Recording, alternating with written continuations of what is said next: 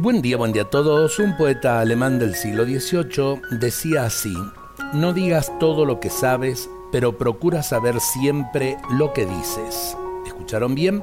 No digas todo lo que sabes, pero procura saber siempre lo que dices. Es esta una afirmación llena de sabiduría y de sentido común. Manifestar todo lo que uno sabe es realmente eh, chocante y no hay nada que empalague tanto como la verborrea de quien quiere expresar todo lo que ha aprendido. Tampoco hables por hablar, procura saber lo que dices. Que lo que digas tenga fundamento y puedas dar siempre razón de ello. Cuidemos el habla porque por ahí se pierden muchas energías.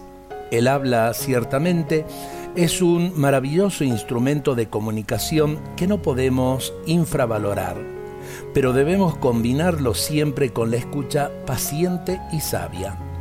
No digas todo lo que sepas y cuando hables, procura saber bien lo que dices. Humildad y precisión son dos cualidades del hombre sabio que siempre conviene cuidar. Por ahí se dice que somos esclavos de lo que decimos y somos señores de lo que callamos.